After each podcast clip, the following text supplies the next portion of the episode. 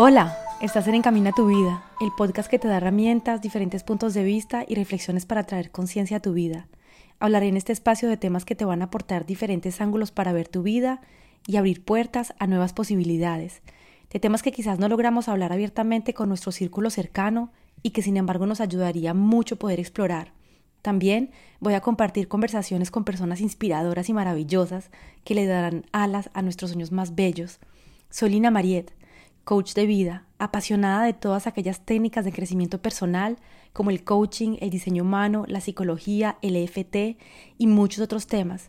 Amante de la vida en general y sobre todo de vivirla con conciencia y según mis reglas del juego. Convencida que tenemos un poder ilimitado en nosotros, que somos creadores de nuestra vida y que cuando conectamos con el corazón, cuando escuchamos la sabiduría de nuestro cuerpo y tomamos conciencia de lo que tenemos en nuestra mente, podemos retomar el volante de nuestra vida ser soberanos en nuestro reino y crear con conciencia una vida que sí nos satisface, esa vida que siempre hemos deseado.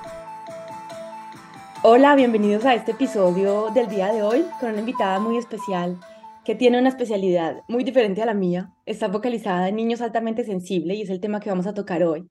Me sentí muy identificada en sus mensajes como mujer muy sensible que soy.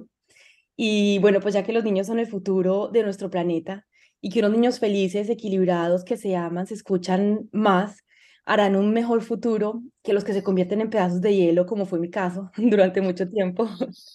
Estoy muy feliz de compartir este momento contigo, Carmen, para traer conciencia a las madres y padres que escuchan este podcast y darles apoyo en este camino, para que esos niños finalmente puedan tener más posibilidades de expresarse, de ser ellos, y para también dar apoyo a los padres que finalmente no tienen tampoco un manual de cómo ser padres, así que te doy la bienvenida, Carmen, a Encamina tu vida. Muchísimas gracias, Lina. Yo feliz, feliz de estar aquí. Gracias por la invitación. Muchas, muchas gracias. Ay, gracias a ti por haber aceptado. Estoy muy contenta de compartir este momento contigo. Y mm, para que empecemos, gracias. Y para que empecemos, que me cuentes un poquito quién eres, qué haces, una presentación, cómo lo sientas tú con tus palabras. bueno, o primero para empezar, por supuesto que soy altamente sensible y mi niño también. Este, tengo así eh, como estudios académicos, digamos, tengo una maestría en semiótica, fui maestra universitaria en la carrera de psicología y bueno, ya estoy certificada también como coach parental a nivel internacional. Llevo ocho años en esto de, del coaching parental y justamente empezó así, eh, con mi niño, que era altamente sensible, y pues yo no entendía nada. Entonces ya después de leer libros, informarme y demás, dije, bueno, no me puedo quedar sentada con esta información. Hay muchos papás, mamás desesperados sin entender a sus hijos y pues yo puedo ayudar. Entonces, bueno, pues así es como empezó esto. Qué lindo, sí, que tampoco es fácil, ¿no? Es el, Siempre he dicho que la profesión de ser padre es súper complicada y con hijos altamente sensibles aún más, ¿no? Sí, sí, sí, sí, porque ves a todos los niños que funcionan de una forma, están los promedios hechos de otra forma y tu hijo no cae en esos promedios y se mueve de una forma distinta y nadie entiende nada y los quieren presionar a ser como el promedio y pues los niños no pueden y no es que no quieran, es que realmente, genuinamente no pueden.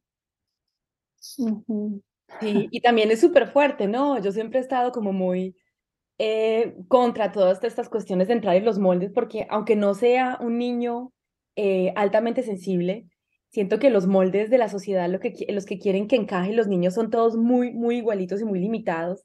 Finalmente todos son diferentes. Sí, claro. Cada niño es diferente. De verdad, en todos mis años de coach parental no he conocido un niño que sea igual a otro. Cada niño es diferente. Pero, como dices tú, si a eso le agrega la alta eh, sensibilidad, pues todavía son más diferentes y todavía son, pues menos caen en los promedios. Entonces, como dices tú, tienes una cajita chiquitita en donde quieres que todos los niños entren en este promedio y, que es súper limitante. Y, estos niños, pues al ser súper inteligentes y que luego vamos a hablar más de eso, pero vaya, generalmente se se salen completamente de esta caja y, y, los papás no saben qué hacer con ellos y los maestros tampoco. de nada. Eh, si nos puedes explicar, ¿no? Porque yo también mezclé los dos, la hipersensibilidad y la alta sensibilidad. Mira, tiene mucho también que ver con la traducción del término. El término es, es en inglés, lo descubrió Elaine Aron, ella es la científica que descubrió el rasgo. Y en inglés es highly sensitive person o highly sensitive child.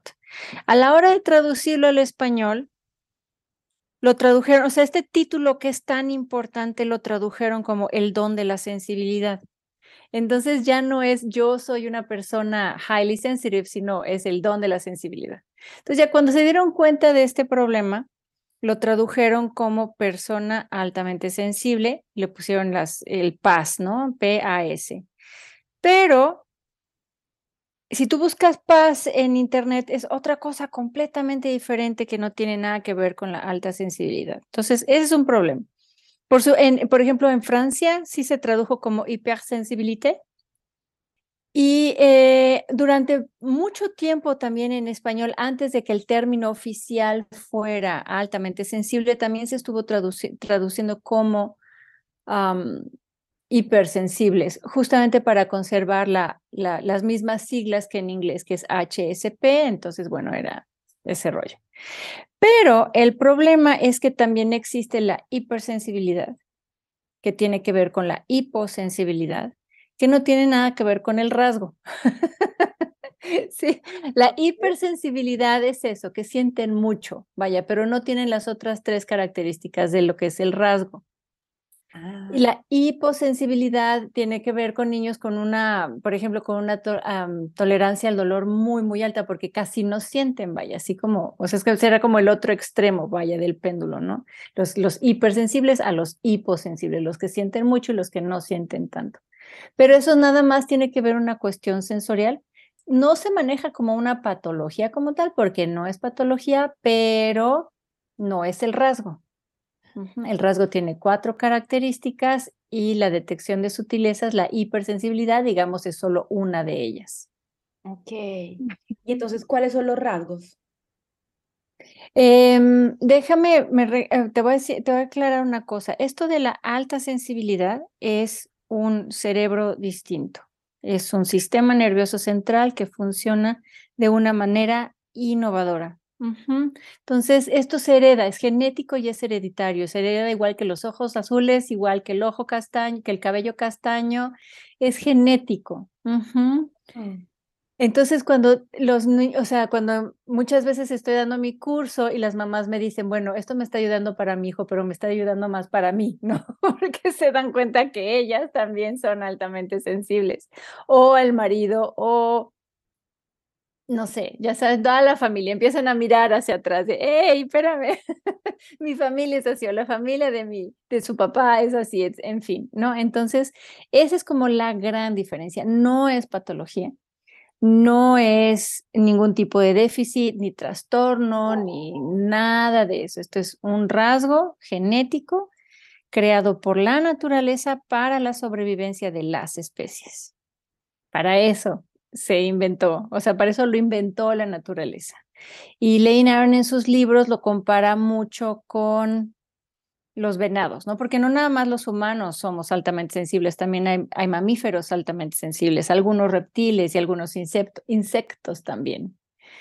Este, me imagino que son los que viven así en sociedades, ¿no? Como las ah, abejas y las hormigas, en fin.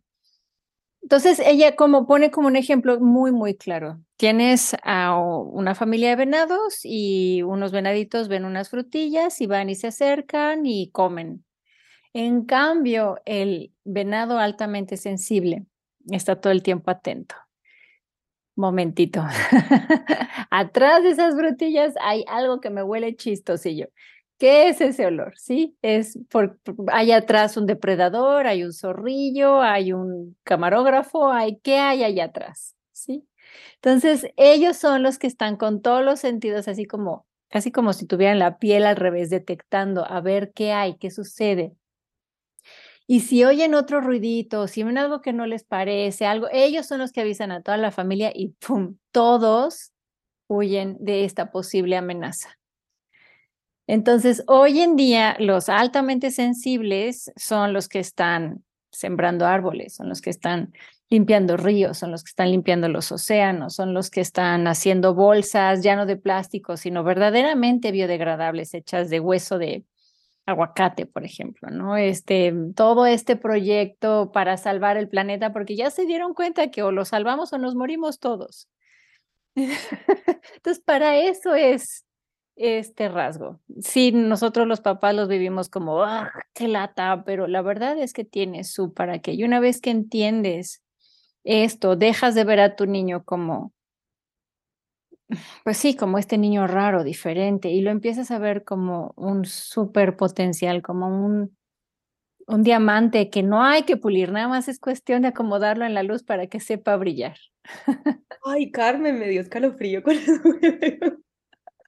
Súper lindo. Sí, es bellísimo. La verdad es que sí. Es muy, muy bonito. Qué lindo. Y, mira qué, qué regalo tan bello finalmente que nos da la naturaleza a las personas altamente sensibles y cómo, y cómo los juzgamos en la sociedad, ¿no? Porque yo también durante mucho tiempo, cuando era joven eh, y hasta, hasta hace poco tiempo, sentía que ser sensible, las emociones, era pura debilidad. Y así como que nos lo muestra y, y, muchas personas lo sienten así en, en, en, en nuestra sociedad.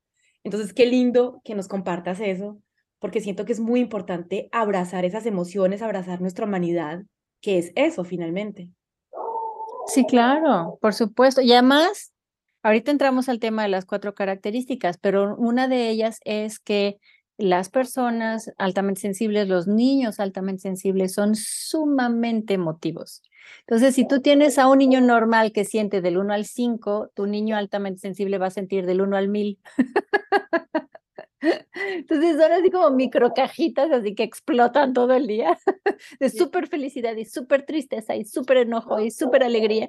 Y entonces es, es, es, cosa de sí, aceptarlo, abrazarlo y, y, y, bueno, pues vas a tener un gran kaboom el resto de tu vida y, y como tú y yo, no que hasta lo comentamos, o sea que durante mucho tiempo por cuestiones de que no hubo permiso en nuestra familia de poder sentir, te vuelves una, pues una caja de hielos y de repente retomar aquello, híjole, qué difícil es, cuánto duele, ¿no? De repente echarte el clavado adentro y decir, y esto que tanto duele, ¿cuánto tiempo va a durar? Pero es mejor permitirlo desde que son chiquitos para que no tengan que ir por esta vuelta que hemos vivido tú y yo, ¿no? De sí. dejar de ser. Sí, ¿no? Y que al final también se sufre mucho en la vida. Cuando, cuando te vuelves esa caja de hielo, eh, no te permite sentir, pero finalmente es un sufrimiento constante porque no, el no sentir, el no poder dar, recibir, sentir las cosas, pues finalmente también es, es un sufrimiento muy fuerte y finalmente te quedan esas emociones durante mucho más tiempo contigo. En cambio, yo, por ejemplo, ahora que estoy aprendiendo más a sentirlas, las siento muy profundo y finalmente me doy cuenta que recibiéndolas y sintiéndolas se van mucho más rápido que cuando no me permitía sentirlas, pero finalmente las arrastraba mucho más tiempo conmigo. Y, y es, es, finalmente es mucho más interesante empezar a sentir y que nos enseñen desde pequeñitos a sentir y no que nos escondamos porque finalmente cargamos con eso mucho más tiempo. Claro, sí, sí, sí. Las emociones es, bueno, por un lado es lo que le, da sentido a nuestra vida y es lo que nos dice, ¿no? Lo que me gusta, lo que no me gusta, lo que quiero, lo que no quiero, quién soy yo, todo eso nos da, es, es con lo que entretejes el sentido de tu vida. Si no, por eso em, empiezan todos estos periodos de depresión que ya no sabes ni quién eres, ni qué te gusta, ni por qué estás aquí.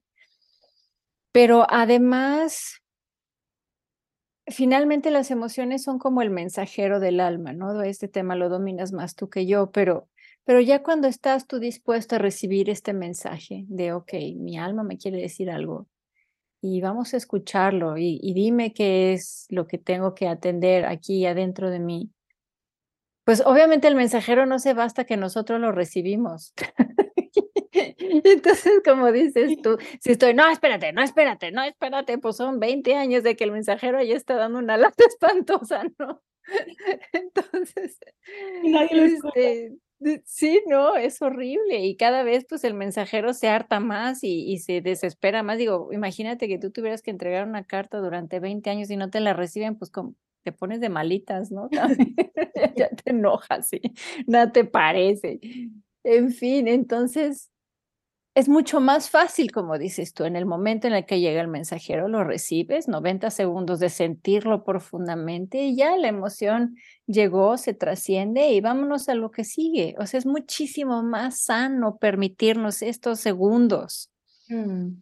Minuto y medio, dos minutos, vaya, son segundos contados, cronometrados de sentir profundamente llorar si es necesario, reír si es necesario, sentir el, volteo del estómago, el, el, nudo en la garganta, lo que sea que las sensaciones corporales, abrazarlas, preguntarle, a ver, cuéntame, ¿qué me quieres decir? ¿Cómo quieres que te trate? ¿no? Porque hay emociones que hay, hay que abrazarlas, hay emociones que hay que sacudirlas, ¿no? Para que este, ya llegaron, bueno, vete, vete, vete, shushu, porque no todas son lindas, pero hay que escucharlas primero y atenderlas y así es como se trascienden las emociones. Nosotros, si le podemos enseñar esto a nuestros hijos desde chiquititos, pues vamos a tener otra generación completamente de adultos, mm. completamente diferentes, vaya, a lo que fuimos pues nuestra generación, ¿no? Lo que fuimos tú y yo. Sí, qué lindo. Y entonces, no sé si nos cuentas los, los cuatro. Ah, las cuatro características. Sí. Sí, claro. Ah, mira, la primera, bueno, se basa en el acrónimo 2, porque ya ves que a los americanos les encanta basarlo todo en el acrónimo, en acrónimos. El 2 es este D de dedo, O de óvalo, E de emociones, justamente, pitín, y la S, S de sábado. A Elaine le gusta empezar por la D porque es muy ordenada, pero a mí me gusta empezar por la S porque es por donde empieza el, el rasgo. Entonces, bueno, vamos a empezar por la S para que me entiendas. La S es justamente la detección de sutilezas, es decir, me doy cuenta de cualquier detalle, ¿no? Puede ser a nivel visual, a nivel olfativo, a nivel, vaya, hasta el sexto sentido de la piel, ¿me entiendes? Y de la intuición. Y al ratito vamos a entender por qué la intuición, pero puede ser un, lo que decíamos, este, puede ser un olor, ¿no? Como en el ejemplo de los venados. Este, ¿a qué me huele? ¿Por qué me huele así? ¿No? Es, es este, puede ser este a nivel Sí, a nivel tacto, vaya. Y en los niños se refleja mucho que les molesta la etiqueta de la ropa, la costura de los calcetines, este, incluso la ropa interior. Em, la tela tiene que ser como de algodoncito suavecita. Hay niños que les gusta vestirse con la ropa muy aguada o con los zapatos una o dos tallas más grandes. Eh, eso a nivel sensorial, vaya, eso a nivel piel, ¿no? Su, su umbral del dolor es muy baja. Esto no es típico, pero son como varios ejemplos, ¿no? Este, hay niños que son que aguantan todo y hay niños que no aguantan nada, vaya, pero, pero así como en general son ejemplos.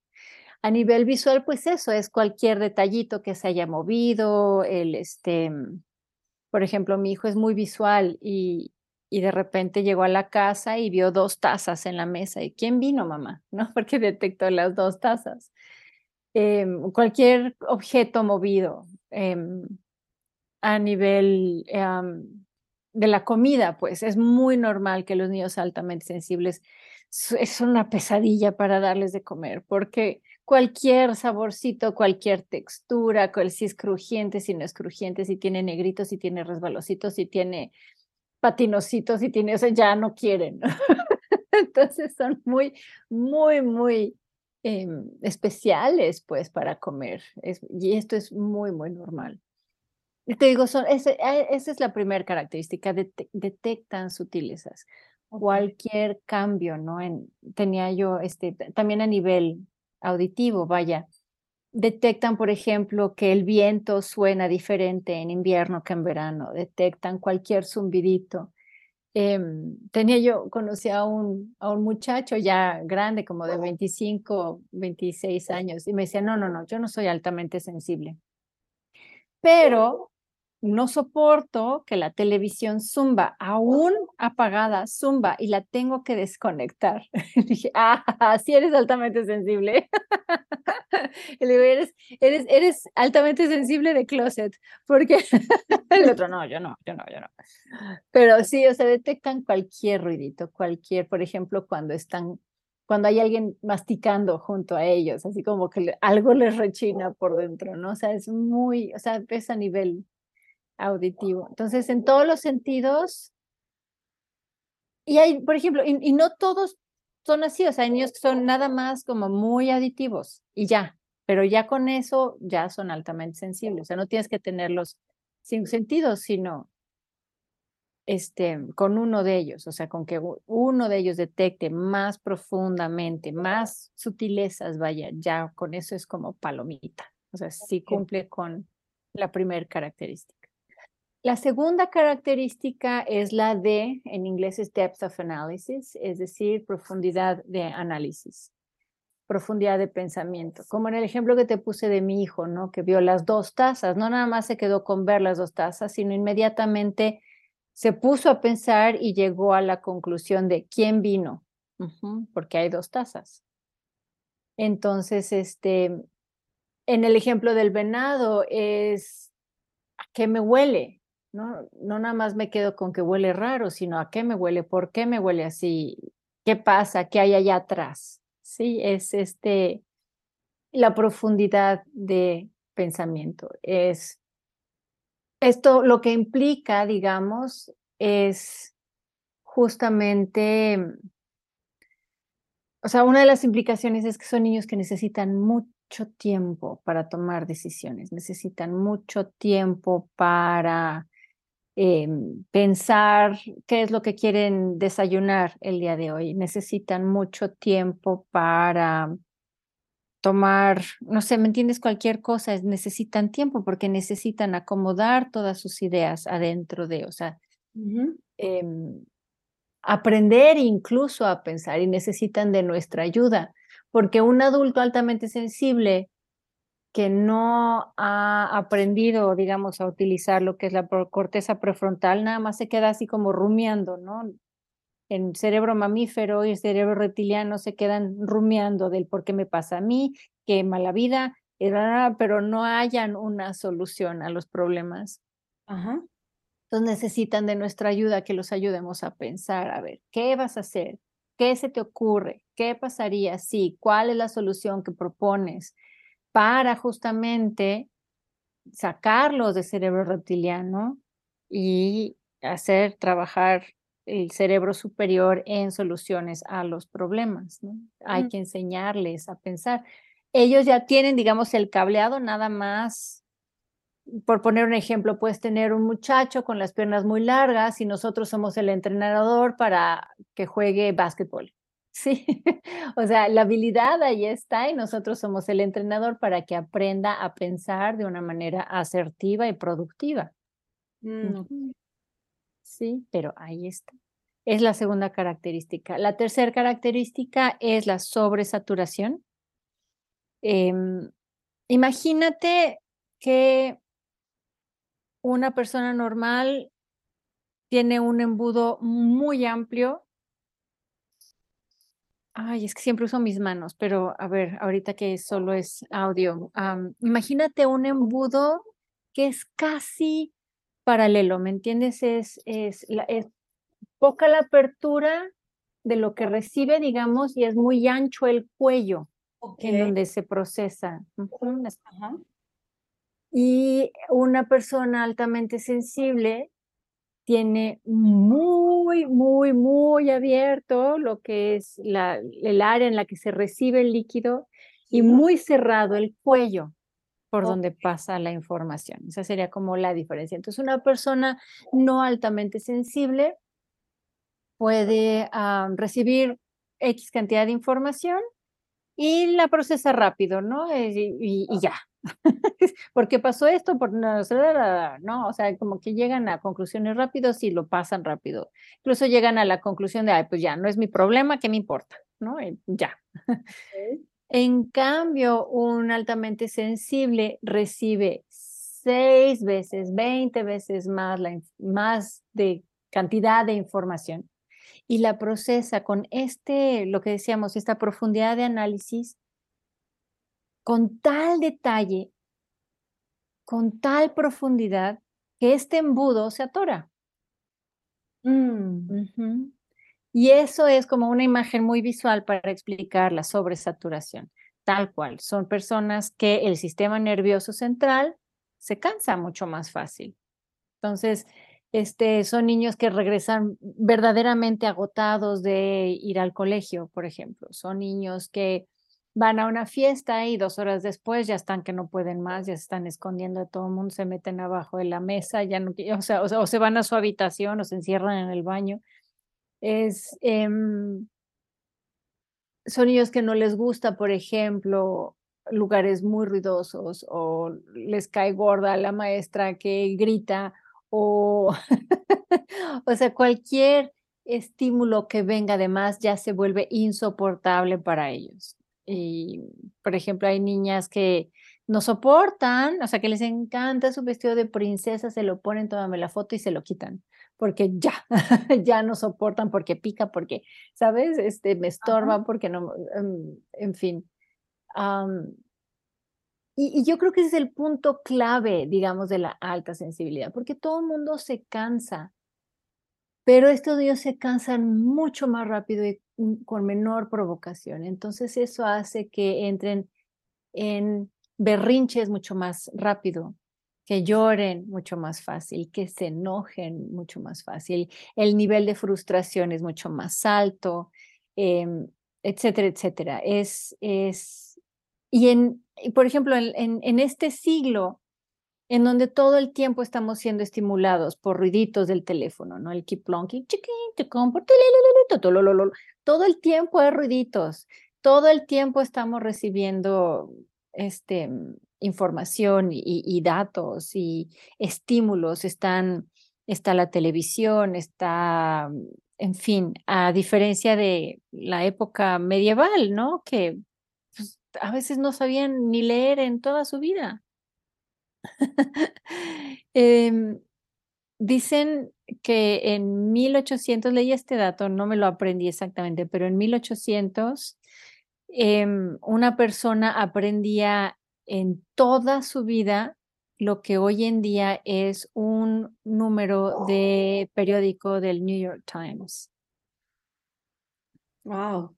Y eso, estamos hablando del periódico. Imagínate ahorita en la era digital, en donde googleas todo, en donde tienes todo al alcance de tu dedo. O sea, es una cantidad de información, una mm. cantidad de estímulos, una cantidad de sobresaturación, vaya, o sea, por, por ser redundante, ¿no? Pero, pero sí, es, es, es tal la cantidad que claro que los niños están atorados y, y pues no pueden con tanta información y y los papás luego, luego empiezan con a, llevarlo a terapia, si es que este niño, porque no puede? Es que este niño es muy mal geniado, es que este niño es, hace muchos berrinches y es que no es normal y, y no, es un niño perfectamente sano, nada más que estamos viviendo en una era muy complicada para los niños altamente sensibles, porque el nivel de sobresaturación es, es explosivo, vaya.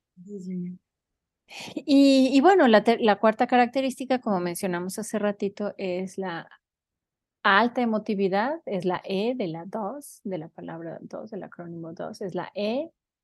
Y son muy emotivos y muy empáticos. Y esto es porque el cerebro irriga más sangre en el hemisferio derecho. Y entonces en el hemisferio derecho es donde se encuentra justamente todas las emociones, toda la comunicación no verbal, todo el, el arte, la poesía, eh, la música cuando la escuchamos y la intuición.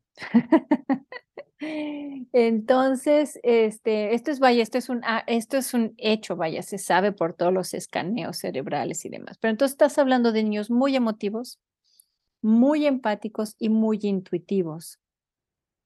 Y la empatía tiene lo mismo, su para qué. Es decir, si yo veo un pato bañado de petróleo, pues siento el dolor del pato y, y, y, tengo la necesidad de hacer algo, tengo la necesidad de irlo a ayudar. Oye, que no es bueno para ti, no me importa, pero yo a este pato lo salvo. Entonces me voy y me meto y lo baño y pásame otra, ya sabes, y, y, lo limpio y le salvo la vida. Es para eso es la empatía. Eh, de alguna forma, esta empatía es lo que me pone, nos pone a ti y a mí en esta carrera, ¿no? De ayudar a los demás. Yo ya pasé por esto y lo que sea que yo pueda ayudar. Sí. Una persona, no me voy de una persona en una. Lo hago con, con, ahora sí que con el corazón en las manos, ¿no? ¿Por qué? Porque es esta empatía lo que nos hace querer ayudar a los demás, el, el, el querer hacer de este un mundo mejor. Y utilizamos las herramientas que tenemos, gracias. gracias que ahora hay más herramientas, vaya, pero es eso, ¿no? O sea, es, es dar por ayudar, nada más porque nuestro cerebro está equipado para eso. Wow es increíble todo lo que me cuentas de eso. Y finalmente, por ejemplo, eh, me, me, me, veo yo siendo, siendo más joven o, o, ahora siendo inclusive grande, cuando quieres escuchar tu intuición, cuando quieres escuchar tu corazón, cuando quieres, eh, cuando sientes todas esas cosas que finalmente sentimos las personas que somos muy sensibles, está como muy al opuesto de lo que nos dicen, ¿no? Que hay que escuchar la cabeza, que tienes que ser siempre racional, que sentir tanto no está bien, que emocionarte tanto no está bien, que estar tan triste no está bien, que estar tan alegre tampoco está bien. Finalmente, es como ir al opuesto de lo, que, de lo que son las personas altamente sensibles. Y yo diría que aunque no seas altamente sensible, también va muy al opuesto de lo que son los humanos. Como lo decíamos ahora al principio, que finalmente las emociones, todas estas cosas hacen parte de nuestra humanidad, porque si no las tuviéramos, pues simplemente fuéramos unos robots. Y siento mucho también que en esta, en esta cuestión de entrar en esos moldes, que todos los niños tienen que ser iguales, que tienes que tener energía, que no puede ser así, que no seas tan cansón, que no, no sientas tanto, o sea, en toda, en toda esta carrera a, a ser un niño perfecto, finalmente nos quita mucho la humanidad, que, lo humanos que somos, ¿no? Y, y siento yo muchas veces que la sociedad va para eso, ¿no? Ahora también están hablando de implantarte chips en el cerebro para que seas aún más eficiente, que pienses más, que sepas más. O sea, estamos yendo a una sociedad y como un mundo en el que nos quita la humanidad para volvernos robots.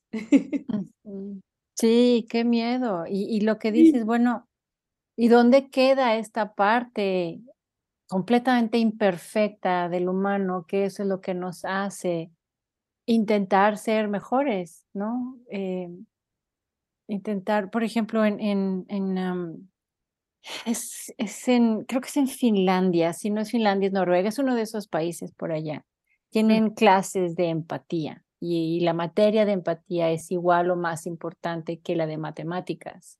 Y les enseñan a los niños a ser empáticos, porque ya se dieron cuenta que una sociedad empática es otro nivel, es, es, es, es una sociedad funcional, vaya, ¿no? Y pues, ¿qué chip te va a dar eso? ¿No? ¿Qué, ¿Qué perfeccionismo te va a dar eso? Lo que necesitas es ayudar al otro como sea, como puedas. es, es el, es el, sí, es, es, la, es parte de la experiencia humana y gran parte de esta experiencia viene del sufrimiento, de yo pasé por esto y te paso estos tips para que no pases tú también por ahí.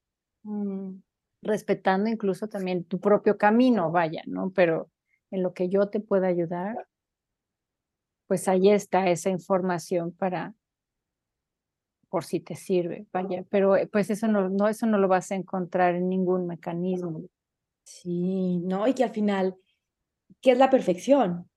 O sea, la perfección Exacto. no existe. Sea, perfección y finalmente, ¿por qué no decirnos que somos perfectos como somos? Que nuestra humanidad es perfecta así, o sea, ya cuando tú ves el cuerpo cómo funciona, la perfección de nuestro cuerpo, que está funcionando 24 horas al día, para que es un mecanismo completamente perfecto, eso es perfección.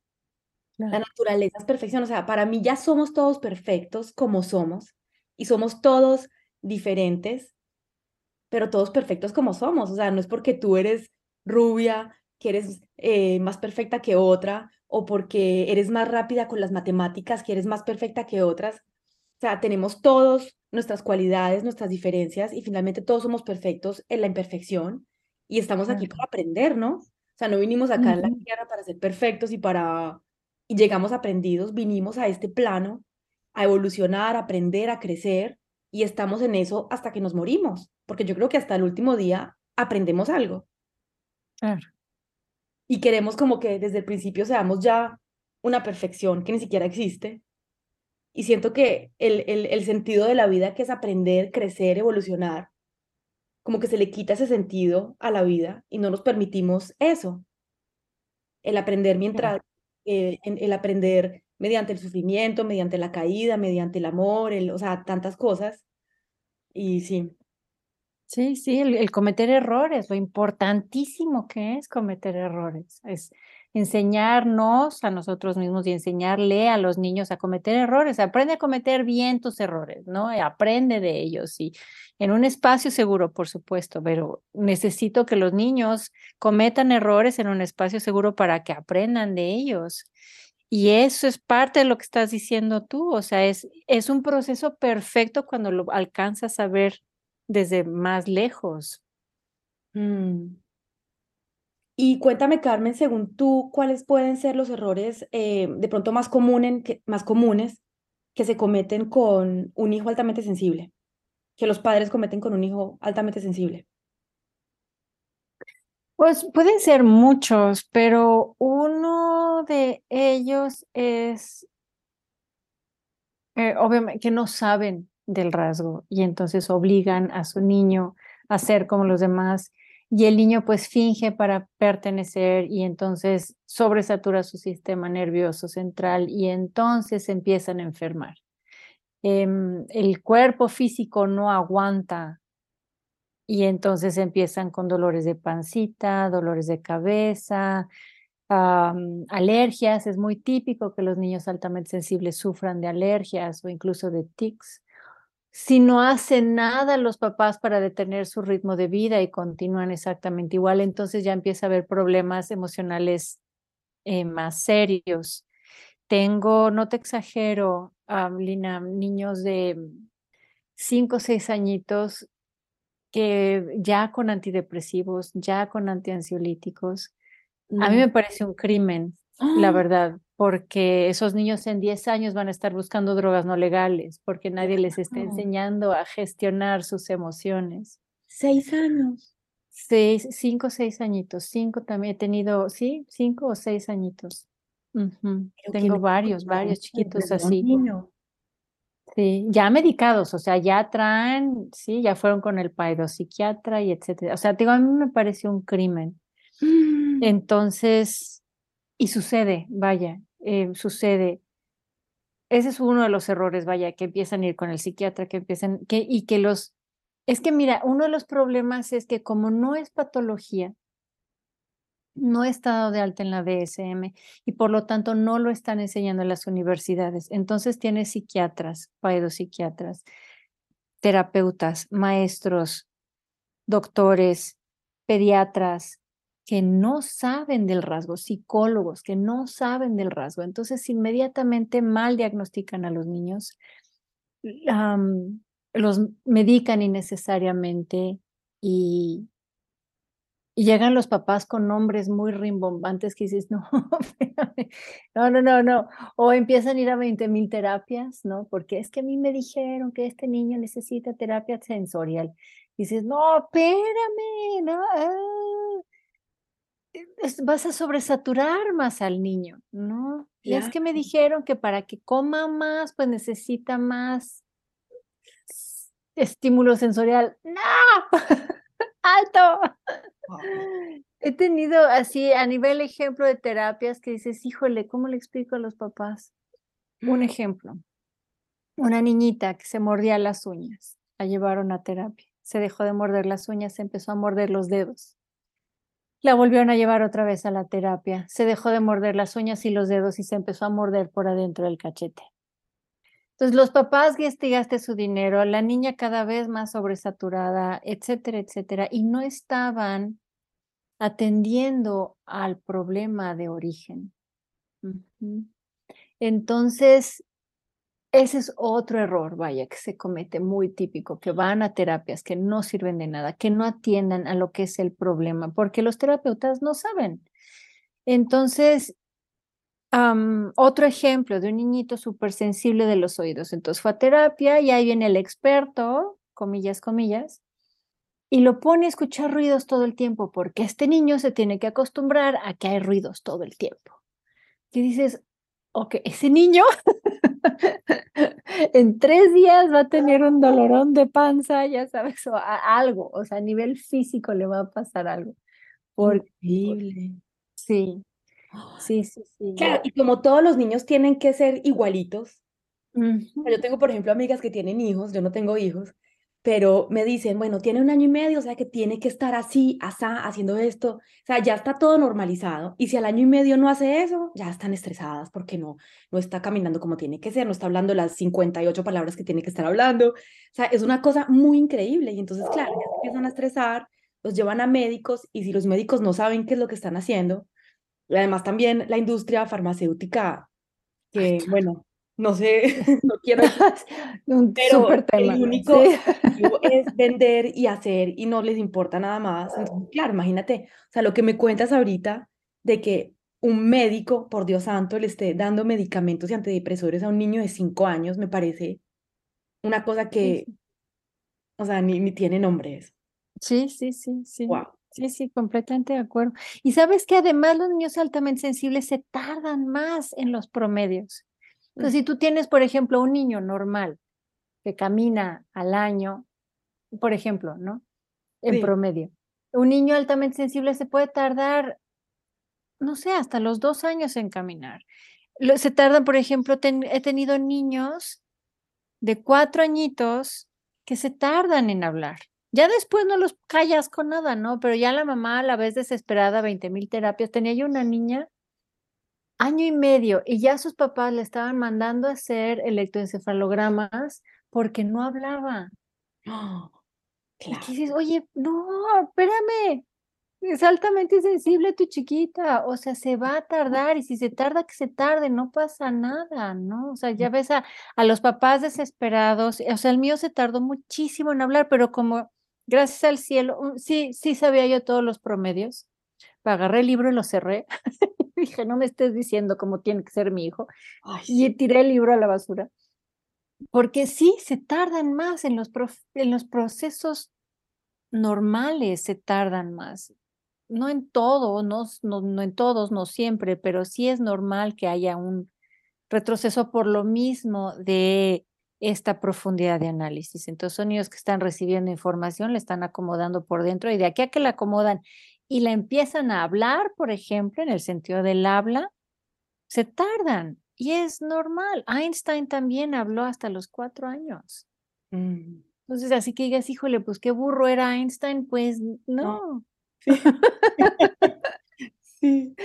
Y, y el problema es que también estamos siendo educados por padres que, bueno, hacen lo mejor que pudieron, ¿no? Yo no estoy criticando a los padres ni los juzgo, hacen lo mejor que pudieron, pero tienen una incapacidad de conectar con sus propias emociones. Entonces, al tú no tener una, una capacidad de conectar con tus emociones, ¿cómo vas a poder entender que tienes un hijo que es súper sensible, que necesita más tiempo?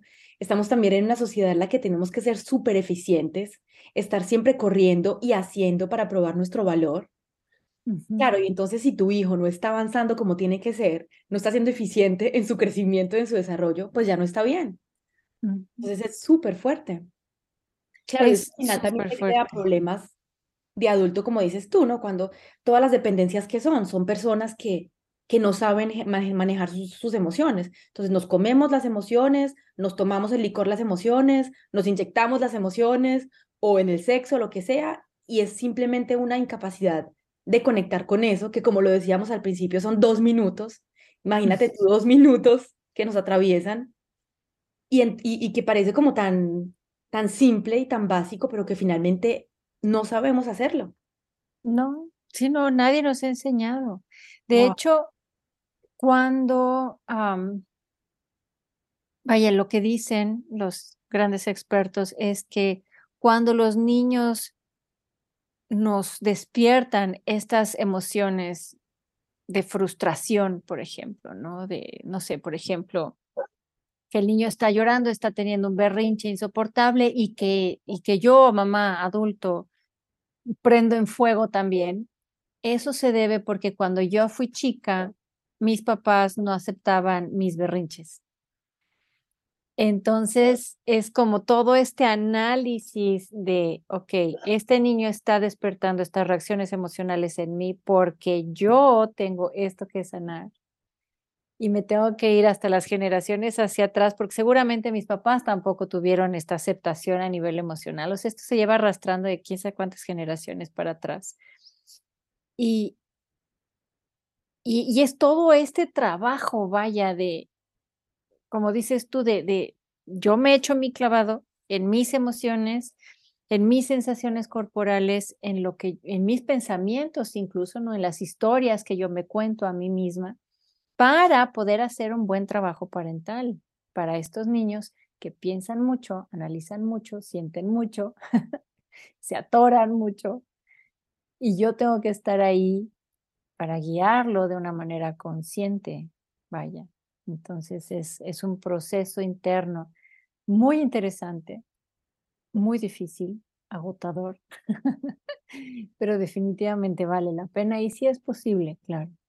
Claro, ¡ah! qué bello, qué lindo, Carmen. Y por ejemplo, ¿qué consejos?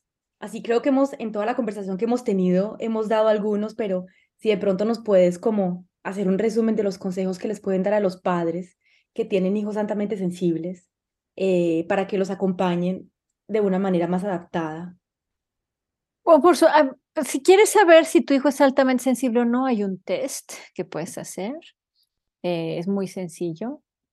Obviamente este test está hecho a base de los comportamientos de los niños. Podrías tomar este escaneo cerebrales y hacer todo un estudio de esto, pero pues es mucho más fácil hacer el test y ya. Está en mi página web, es hijosaltamentesensibles.com. En la sección de tests, ahí le das clic y ahí haces el test. Eh, lo puedes hacer tú también para ver si el gen viene de tu familia o de, o de tu pareja, de su papá, vaya. Pero una vez que ya sabes, ok, bueno, sí es altamente sensible, lo que sigue es aprender sobre el rasgo. Puedes tomar un curso, puedes leer artículos, puedes leer un libro, puedes, en fin, información ya hay suficiente. Pero sobre todo es eso, es entender, o sea, lejos de llevarlo a 20.000 terapias o a 20.000 expertos, comillas, comillas, es aprender cómo funciona el rasgo y lo más importante, digamos, el siguiente paso es adecuar tu vida a los límites y las capacidades y los ritmos de tu hijo, ¿no? Igual y lo tenías metido en clase de ajedrez, de tenis, de fútbol, de natación, inglés y francés. ¡Pum! Vamos a empezar a limitar, a eliminar, ¿no? Bueno, ok, está bien que haga ejercicio. ¿Cuál es el ejercicio que te gusta? La natación. Ok, se queda la natación y el resto de la tarde, tarde libre para que te dediques a jugar, el juego libre, por supuesto, sin seguir indicaciones, sin seguir instrucciones, sin tener que darle gusto a nadie. No hace un tiradero en la casa, no pasa nada. Pero sí, los, estos niños necesitan horas de tiempo libre para procesar, para eh, contactar con sus emociones, para jugar. Es muy, muy importante el juego libre. Muy importante el tiempo en la naturaleza. Cualquier expresión artística también que pinten, que bailen, que canten, que mm, lo que sea que les guste hacer, o sea, por ejemplo, manualidades, este, todo este tipo de cosas, una maravilla para el sistema nervioso central. De cualquier persona, vaya, pero por supuesto los niños altamente sensibles también. Ok. y también de pronto aceptarlos, ¿no? Aceptar que ah, claro. parte de su Sí, claro, sí, sí, o sea, al ser esto un rasgo genético, así va a ser así toda su vida, ¿no? No es algo que, que vaya a cambiar o que con la edad se le vaya a pasar, no va a madurar esta parte, no va a madurar otras cosas, pero esta no. Entonces, por supuesto, la aceptación es, qué bueno que lo dices. Sí, claro, es elemental, claro, así no va a cambiar tu hijo. Sí. Y me encanta eso que dices de adecuar tu vida a tu hijo, porque finalmente lo que veo yo, y hace mucho tiempo estoy como, como observando eso, que finalmente los padres le piden al hijo que se adapte a su vida de adulto. Tienen que hacer las cosas rápidos por la mañana porque entonces mamá tiene que ir a trabajar.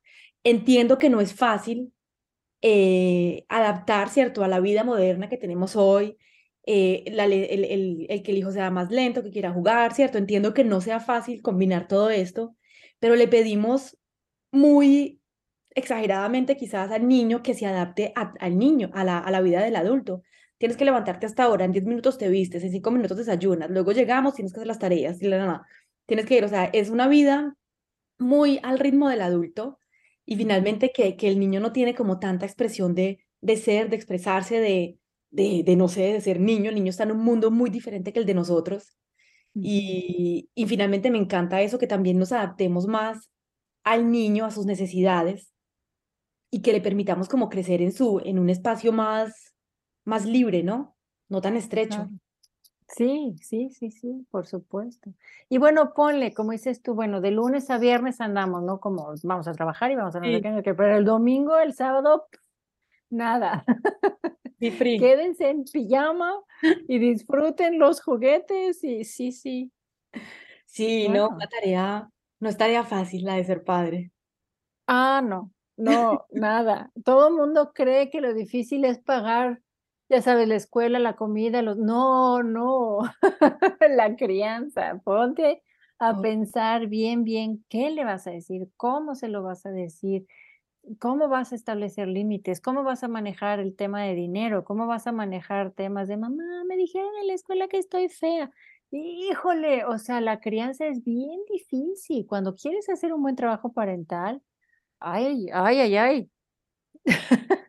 Y sobre todo que, bueno, yo estoy segura que todos los padres hacen lo mejor que pueden con lo que tienen, ¿cierto? Siempre hacemos lo mejor que tenemos con lo que tenemos. Y finalmente luego llegan los hijos adultos a hacer reproches,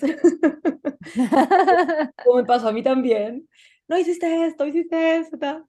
Entonces es, es, es una profesión muy, muy, muy, muy difícil. Mira que yo, yo decidí no lanzarme en esto, en esta vida, porque dije, no me siento lista. haces bien. Si no estás lista. Pero sabes que también es, a diferencia de nuestros papás y generaciones anteriores, la información no estaba. Había tres libros muy crueles sobre la crianza y los niños son como burros y aprenden a base de sacatazos. Ahorita ya no, ahorita ya hay muchísima información, entonces nada más es cuestión de encontrar, ahora sí que la cuenta de Instagram que vaya con tus principios y ahí va, o sea, es más fácil, ¿no? El, el, porque la información ha cambiado, toda la, neurociencia está revolucionando muchos temas, pero el de la crianza también. Mm. Entonces creo que esa es la diferencia de ahorita, ¿no? Si te vas a poner a escuchar un podcast, bueno, que sea algo que te aporte como persona, como mamá, como papá, como, no sé, em, ya existe la información. Vaya, lo que voy es que a diferencia de otras generaciones es que ya existe la información y te puedes dar así como que tu mini dosis diaria de, ay, sí es cierto, hoy me voy a concentrar en observar a mi hijo cuando él me está platicando. Nada más, es lo único que voy a hacer el día de hoy. Y al día siguiente te haces así, y, vas cambiando, vaya, y, vas rompiendo todos estos paradigmas viejos y dañinos. Y, y vas cambiando, vaya, de generación en generación, de familia en familia. Y para ir terminando, Carmen, de pronto les puedes dar también consejos a esos hijos que quizás ya son adultos, esos hijos altamente sensibles que quisieron con, de pronto con padres que no los aceptaban, que ya son grandes. No sé qué, si tienes algún consejo para ellos.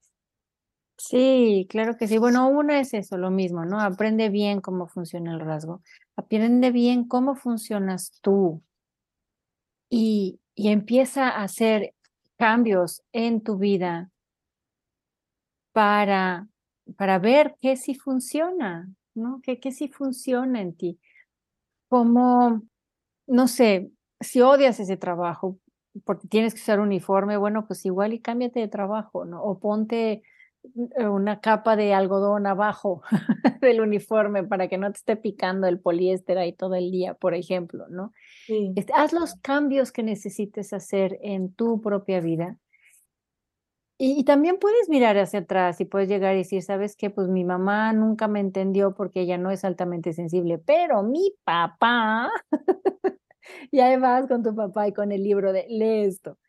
¿Por qué? Porque te va a servir, ¿no? Aceptarte a ti mismo y aceptarme a mí. Si hay la apertura, si no hay la apertura, finalmente tampoco es necesario. Con que tú sepas quién eres, qué necesitas, por qué eres como eres y, y cómo puedes cambiar tu vida para tener una vida muchísimo más feliz, más serena, menos porque ya los adultos ya estamos llenos de achaques, o sea, ya es típico que me duele aquí, me tiembla acá, me, o sea, ya estamos llenos de 20 mil cositas, ¿no? Entonces, bueno, el entender por qué es esto y empezar a atenderte, que no es que hay algo mal en ti, mm. sino que no has estado llevando la vida que te funciona para ti. Entonces, ya dejas de quererte cambiar tú a ti mismo y lo que haces es cambiar tu vida para tú estar bien. Mm. Claro, porque finalmente cuando estamos viviendo en, en esa vida a la que queremos ser diferentes, no nos conocemos bien y no nos aceptamos, finalmente nos estamos rechazando constantemente, ¿no? Y entonces eso también crea mucho dolor en nuestras vidas, porque, y te lo digo también por experiencia propia, porque al no aceptarnos, al ni siquiera conocernos, estamos constantemente rechazando la persona que somos. Y pues finalmente allí no puede crecer amor, no puede crecer equilibrio, no puede crecer apoyo, porque no te estás amando, no te estás aceptando. Y, y finalmente, imagínate, estamos rechazándonos todos los días a nosotros mismos. Entonces, pues no pueden crecer flores bonitas en un jardín así, ¿no? claro. De hecho, hay una frase que eso dice, o si tú estás viendo que la flor, que la plantita, vaya, no florece, una, no puedes regañar a la plantita de, ándale, saca una flor, ándale, porque pues menos, ¿no? Pero finalmente la otra es que no cambias a la flor, cambias a su entorno. Entonces vas y le cambias la tierra, le pones un, su compostita, la pones más al sol, le echas más agua, menos agua. Empiezas a ver qué funciona para que la plantita de flores. Es exactamente lo mismo aquí. Sí. Entonces, de hecho dicen los niños no altamente sensibles son como las margaritas, ¿no? Que crecen en cualquier parte, en con cualquier circunstancia. en cambio, los niños altamente sensibles los comparan con las orquídeas. Ya ves que son bien sensibles y hay que cuidarlas y todo les molesta, demasiada luz, demasiado calor, demasiada agua, ya sabes, es, es algo así. Pero pues qué flores dan las orquídeas, ¿no? óyeme, qué lindo, y yo amo las orquídeas. sí yo también. Maravilloso. Ay, Carmen, qué conversación más hermosa. No sé si de pronto tienes algunas últimas palabras para, para compartir. Pues sí, esto de, bueno, por lo menos para mí el saber que soy altamente sensible, sí inició todo un camino de autoaceptación, de del proceso de amarme, ¿no? A mí misma como soy. Y, mira que no me encanta como soy, pero es así como, bueno, ok, así soy. ya, ya, ok, deja de quererte cambiar. Entonces creo que este es un proceso, sí, de amarte a ti mismo, de aceptarte como eres, de gozar tus emociones y de abrazarlas y gozar tu tristeza y gozar tu coraje y gozar, o sea, como cambiar. Es un cambio de paradigma muy, muy fuerte, pero, pero vaya que vale la pena. Entonces, sí, eso sería como, como mis últimas palabras. Es, es un proceso de amor, finalmente. Y mientras caminemos hacia el amor, vamos en buena dirección. Sí, Ay, hermoso. Carmen, qué conversación más bella. Estaba muy emocionada de poder conversar contigo.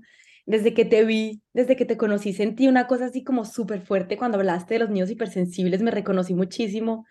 y estoy muy, muy, muy feliz de haber eh, conversado contigo hoy. De verdad te agradezco mucho por estar aquí. Espero que este episodio les sirva muchísimo, no solamente a las personas que tienen hijos, sino también a, las, a, los adultos que quizás eh, lo son y que aún no saben mucho. Así que muchísima gratitud contigo por haber estado aquí. Muchísimas gracias a ti, Lina. Gracias, gracias. Te mando un abrazo enorme y gracias por la invitación. Gracias. Y una última preguntita, ¿dónde te pueden encontrar las personas que quieren contactar contigo? Sí, este, mi Instagram es hijos altamente sensibles. Mi página web es igual, hijosaltamentesensibles.com. Mi Facebook es hijos altamente sensibles. Okay. Y mi TikTok también es lo mismo, hijos altamente sensibles. Ahí estoy, ahí me pueden encontrar y pues yo feliz si tienen alguna duda, si quieren tomar algún curso, lo que sea, aquí estoy para, para ti, para ellos, para todos. Qué misión maravillosa, Carmen. Muchísimas gracias por todos los niños y los padres que, que ayudas y que salvan. Y por favor, sí, medicina a sus hijos. Ah, no. ya sé. Sí. Carmen, gracias. A ti, Lina, te mando un abrazo enorme. Que pases un muy bonito día lleno de sol. Gracias. También que estés muy bien. Gracias por haberme acompañado en este episodio. Espero que te haya gustado, te hayas divertido, tengas una herramienta más para ver la vida de un ángulo diferente. Si te gustó, compártelo, likealo y nos vemos la próxima semana en el próximo episodio.